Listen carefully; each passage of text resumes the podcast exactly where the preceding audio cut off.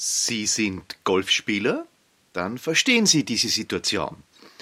Der einzige Schlag, der von Ihnen wirklich beeinflussbar ist, das ist der erste Abschlag.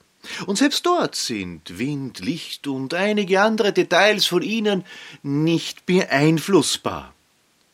Aber schon die Ausgangslage beim zweiten Schlag ist unplanbar. Man nähert sich dem Ball und versucht sich anhand der Lage und Richtung zum Loch einen Plan zu machen. Aber man muss den Ball spielen, wie er liegt. Das ist die Regel. Und auch den Kunden müssen sie spielen, wie er liegt. Man kann nicht eine Ausrede finden wie es ist unfair, wenn der Ball im hohen Gras liegt. Oder wieso muss ich immer die Bälle im unebenen Stand spielen? Oder gar hey, der Ball ist schmutzig, so kann ich nicht arbeiten. Wenn die Ausgangslage stark unterschiedlich ist, wie beim Golfspielen ab dem zweiten Schlag oder beim Verkauf bei jedem Kundengespräch. Dann brauchen Sie andere Lösungen und Rezepte. Sie brauchen Strategien, die fast immer funktionieren. Und Sie sollten zuerst verstehen und dann spielen. Und damit herzlich willkommen. Herzlich willkommen in der Welt von mehr Wirksamkeit und weniger Stress. Herzlich willkommen in der Welt von Michael Holub. Sie hören einen Podcast zum Thema der Verkaufsprozess. Konzepte und Strategien zu finden, die fast immer funktionieren. Das ist also die Herausforderung. Und der Verkaufsprozess ist ein solches Konzept, wo man in einzelnen Stufen wohlgegliedert sich sozusagen durcharbeiten kann, um hier den Kunden durch diesen Prozess durchzuführen. Und die Frage lautet nicht, wo beginnt der Verkaufsprozess? Nun, der fängt sehr zeitig, sehr früh bereits an. Und zwar bei der Einstellung des jeweiligen Verkäufers. Das hat eine Wirkung natürlich wirklich, wenn Sie einen neuen Verkäufer einstellen. Das heißt, Sie suchen einen Verkäufer. Was muss dieser Verkäufer mitbringen? Da werden viele Dinge aufgezählt werden. Ich bringe es auf einen einzigen Satz. Man muss Menschen mögen. Interessant, nicht? Nur das ist wichtig. Ein Verkäufer, der Menschen nicht mag, sondern vielleicht eher sachorientiert ist, ein Zahlenmensch ist und glaubt, per E-Mail verkaufen zu können, das wird kein Spitzenverkäufer werden. Weder im Einzelhandel noch im B2B-Bereich, zum Beispiel im Maschinenhandel. Man muss Menschen mögen. Das kann auch jeder für sich selbst überprüfen. Bin ich wirklich am Menschen interessiert? Und wenn ich an meinem Gegenüber interessiert bin, dann werde ich mich, und damit kommen wir zum zweiten Punkt, auch immer entsprechend vorbereiten. Weil das Einzige, was wir einem Menschen schenken können, ist unsere Zeit. Und als Verkäufer heißt diese Zeit die Anwesenheit beim Kunden, aber auch die Vorbereitung vor dem Kundentermin. Auch hier ein kleiner Spruch, nicht? Erfolgreiches Verkaufen besteht zu 20% aus Inspiration und 80% aus Transpiration. Das heißt 80% Anstrengung. Ganz einfach Knochenarbeit. Sich hinzusetzen und entsprechend vorzubereiten. Das ist Wertschätzung dem Kunden gegenüber, Wertschätzung dem Thema gegenüber und auch Wertschätzung dem eigenen Unternehmen, das ich repräsentiere.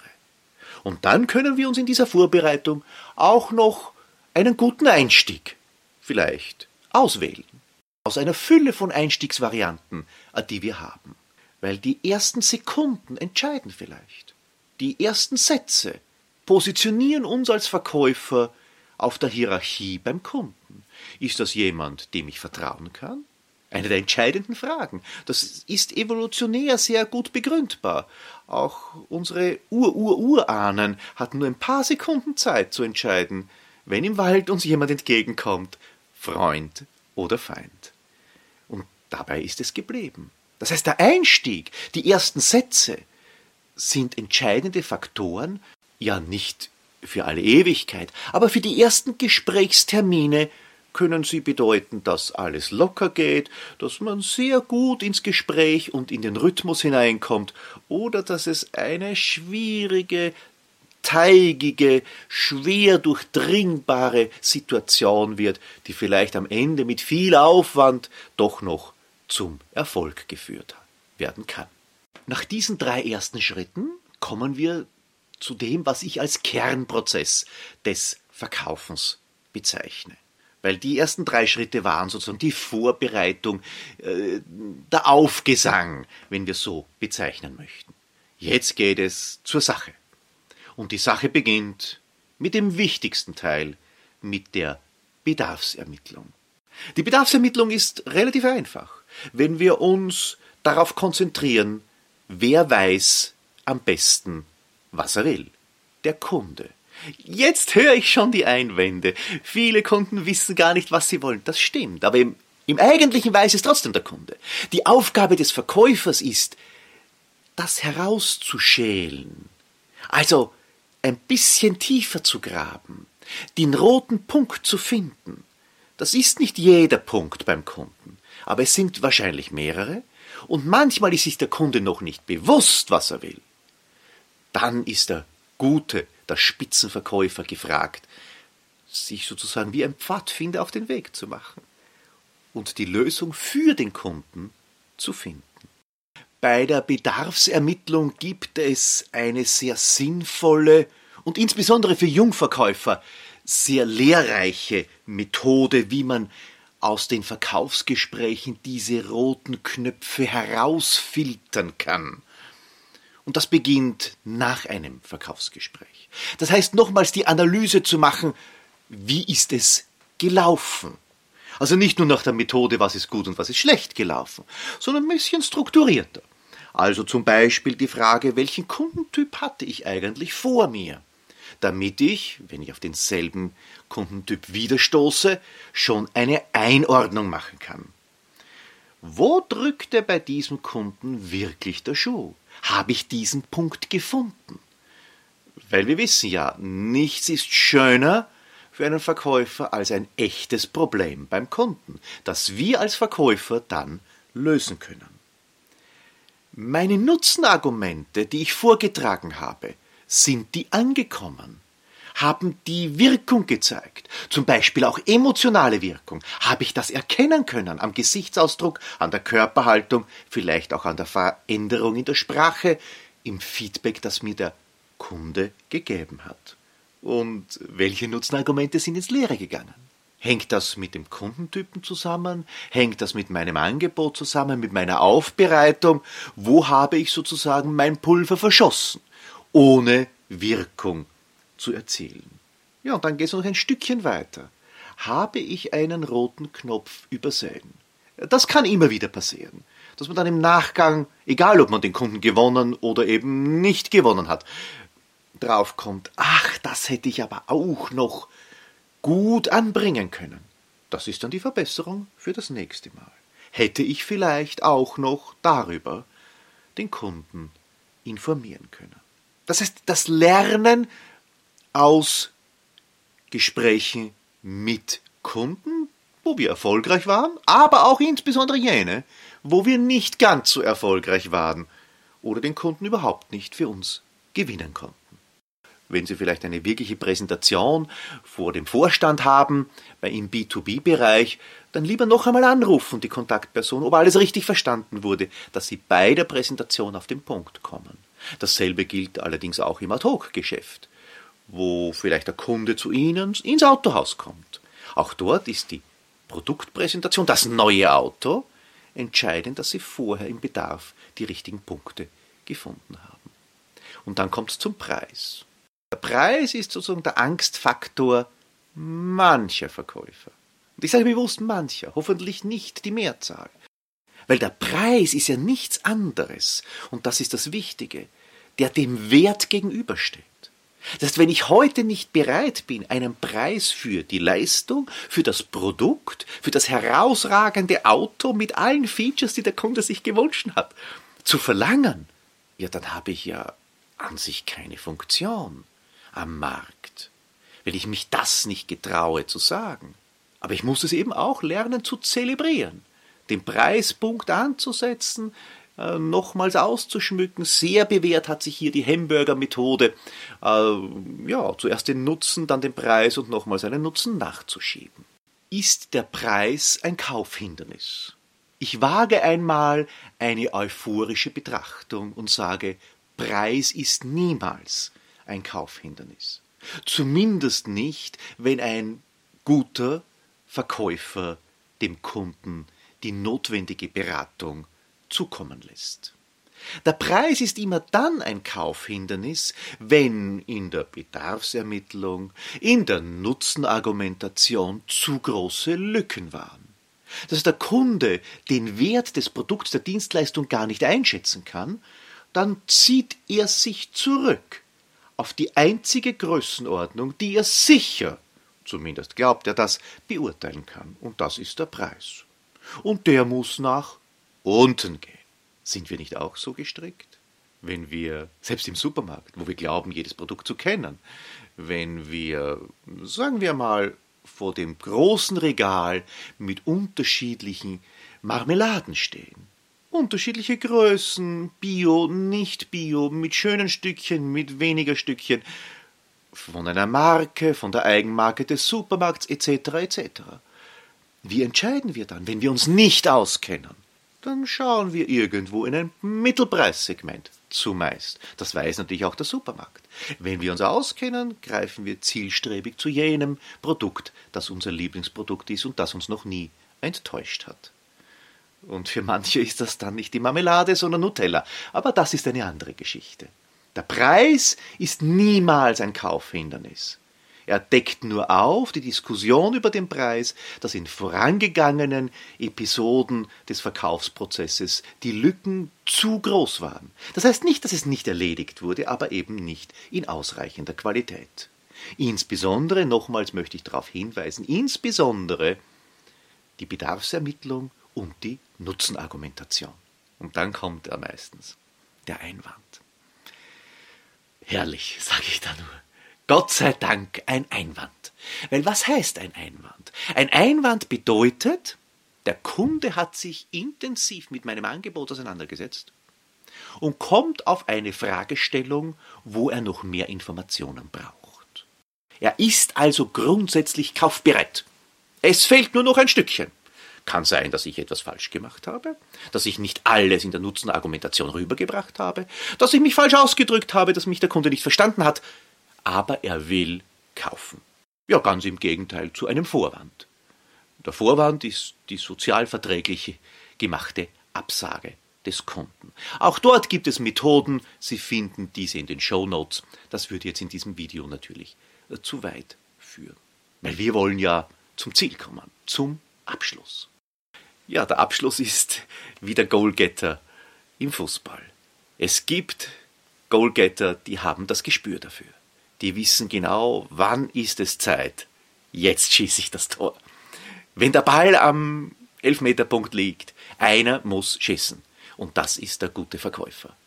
Der gute Verkäufer muss vielleicht auch den Kunden ein bisschen einen, ja, sagen wir es auf Wienerisch, einen Schubser geben. Ein klein bisschen in die richtige Richtung ihn motivieren. Äh, zum Thema Abschlusstechnik, wenn wir es so nennen wollen, vielleicht ein nicht ganz ernst gemeintes, aber sehr anschauliches Beispiel, was ich unter Abschluss eigentlich verstehe. Um, es geht um diesen wienerischen Ausdruck des Schubsers, des kurzen äh, ja, Anstoßes zu geben und der Kunde dann von selbst erkennt, dass es soweit ist zu kaufen. Sie haben wahrscheinlich Ihren Kindern Fahrradfahren beigebracht. Und das ist bei keinem Elternteil anders. Was macht man? Man läuft neben Sohn oder Tochter das Fahrrad immer wiederum haltend und das Kind vor dem Sturz bewahrend nebenbei. Das ist der Verkäufer, der den Kunden durch den Prozess begleitet. Und dann spürt man als Elternteil irgendwann den Punkt. Jetzt kann es Töchterchen oder der Sohn. Und man gibt dann noch ein bisschen Schwung mit. Und diesen Schwung nützt dann das Kind aus und lernt Fahrrad fahren. Und was sagt das Kind dann? Ich habe es alleine gelernt. Und das ist ja herrlich. Genau dasselbe soll auch der Kunde sagen. Er soll sagen, ja, ich habe mich entschieden. Nicht der Verkäufer hat mich quasi manipuliert, sondern ich habe mich entschieden. Das ist die schönste Form der Abschlusstechnik. Denken Sie immer ans Fahrradfahren Ihrer Kinder. Um dann in der Produktpräsentation oder in der Präsentation der Dienstleistung genau auf diese Punkte immer wiederum einzugehen und in der Präsentation natürlich die Nutzenargumentation in den Vordergrund zu stellen. Lieber weniger, dafür mit mehr Tiefgang, als zu viel reden, wo der Kunde das Gefühl hat, das ist eher die Gießkannenmethode, wo möglichst alles abgedeckt wird. Das setzt natürlich voraus, ja, richtig, die Bedarfsermittlung muss entsprechend gut und profund gemacht sein. Lieber noch eine Schleife mehr bei der Bedarfsermittlung, lieber nochmals vor, dann wird auch der Abschluss gelingen. Damit wäre der Kernprozess eigentlich abgeschlossen. Und es geht sozusagen um das Sahnehäubchen. Ja, und das Sahnehäubchen ist natürlich wie immer die Nachbetreuung. Aus den Augen, aus dem Sinn, das ist kurzfristig vielleicht optimierend, aber langfristig ein fataler Zugang. Das heißt, der Kunde möchte ja auch nach der Kaufphase nochmals bestätigt werden. Das ist die sogenannte Kaufreue. Ich bin mir da nicht sicher, ist das jetzt das richtige Auto, das ich gekauft habe? Dann bekomme ich noch ein paar Bestätigungen, noch ein paar vielleicht Fahrberichte aus Zeitschriften, wo ich noch warte auf mein Auto. Also manche Hersteller zelebrieren das auch im Autobusiness. Aber auch Möbelhäuser können das sehr gut. Nächste Woche kommt ihre neue Küche. Das ist Vorfreude und verhindert die Kaufreue. Und zu guter Letzt natürlich, worum geht es? Ich möchte eine Empfehlung bekommen. Meine Kunden sollten mich weiterempfehlen. Egal, ob ich Schuhe verkaufe, Autos verkaufe, Häuser, Industrieanlagen oder Beratungsleistung. Oder als Werbeagentur, Kreativleistung. Ich möchte eine Empfehlung von meinen Kunden bekommen. Man könnte etwas überspitzt behaupten, das Einzige, was wir wirklich verkaufen, ist eine Empfehlung. Ist überspitzt, ich weiß es. Aber zu Ende gedacht bedeutet es, wenn ich in jedem Verkaufsprozess als das große Ziel habe, dass mein vielleicht zukünftiger Kunde mich weiterempfiehlt, mich, meine Produkte, meine Dienstleistungen, mein Unternehmen, für das ich arbeite, dann habe ich einen ganz klaren Fokus. Und diese Weiterempfehlung wird und ist heute schon immer bedeutsamer. Das war schon immer so. Die Mundpropaganda sozusagen, also die Empfehlung im Freundeskreis.